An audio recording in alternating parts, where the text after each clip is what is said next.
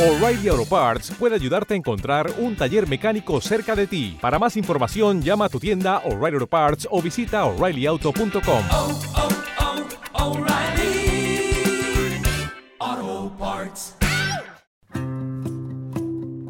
¿Qué tal si hoy inicias tu día con una actitud diferente, cambiando la preocupación por la esperanza, la queja por la gratitud y la tristeza por una sonrisa?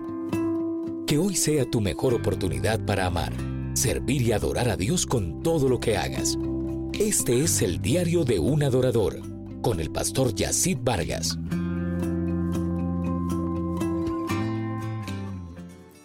Estoy compartiendo contigo la serie Asignados por Dios. Siete principios que van a bendecir tu vida y van a cambiar tu manera de pensar. Y además cómo reaccionar de manera precisa ante el llamado o la asignación de Dios en tu vida.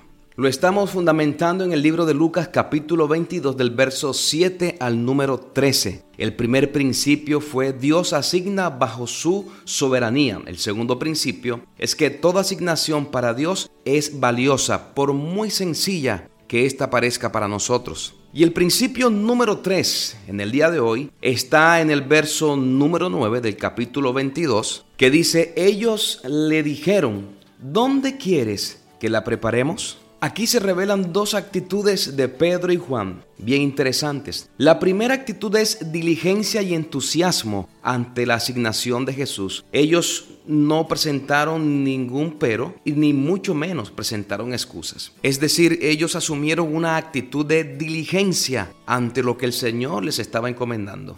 Ser diligente quiere decir que pone mucho interés, esmero, rapidez y eficacia en el cumplimiento de una obligación o encargo. Qué interesante este texto, ¿verdad? Éxodo 34:8 da un ejemplo de cómo nosotros debemos reaccionar ante Dios y su llamado o su asignación. Dice, cuando Jehová pasó delante de Moisés, entonces él apresurándose o diligentemente bajó su cabeza hacia el suelo y le adoró. También en el Salmo número 100, David expresa lo siguiente, servid a Jehová con alegría. Y aquí servid tiene que ver con el término abad, que significa trabajar, servir, laborar para alguien. En otras palabras, entonces, ante tu asignación de vida o ministerio, Dios está esperando que lo hagas con interés, que lo hagas con esmero, con rapidez, con calidad y también, note, esto es muy importante,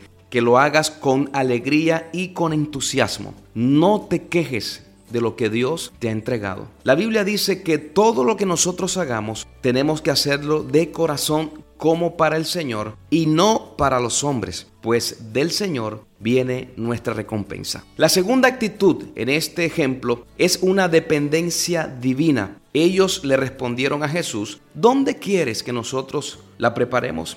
Esta pregunta revela un corazón dispuesto a realizar la asignación a la manera de Dios, en el tiempo de Dios y en el lugar que Dios asigne. Creo que a medida que nosotros vamos creciendo en el Señor, que Dios nos usa, nos honra, nos vamos convirtiendo en hijos independientes y autónomos. Y esto realmente, querido oyente, es muy peligroso. Saulo en el primer encuentro que tiene con el Señor le hace la siguiente pregunta. ¿Qué quieres haga? Creo que esa es la pregunta que nosotros a diario deberíamos hacerle al Señor. Presentar una dependencia absoluta de la dirección, señorío y voluntad del Espíritu Santo en nuestras vidas. Hoy quiero hacer un llamado a que nos apoyemos en Dios y no en nuestra propia sabiduría y capacidad. La diligencia y la dependencia divina traerá muchos frutos en tu asignación. Dios te bendiga. Hasta la próxima.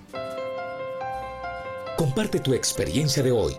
Escríbenos a eldiariodeunAdorador.com y sigue al pastor Yacid Vargas en sus redes sociales. El Diario de un Adorador.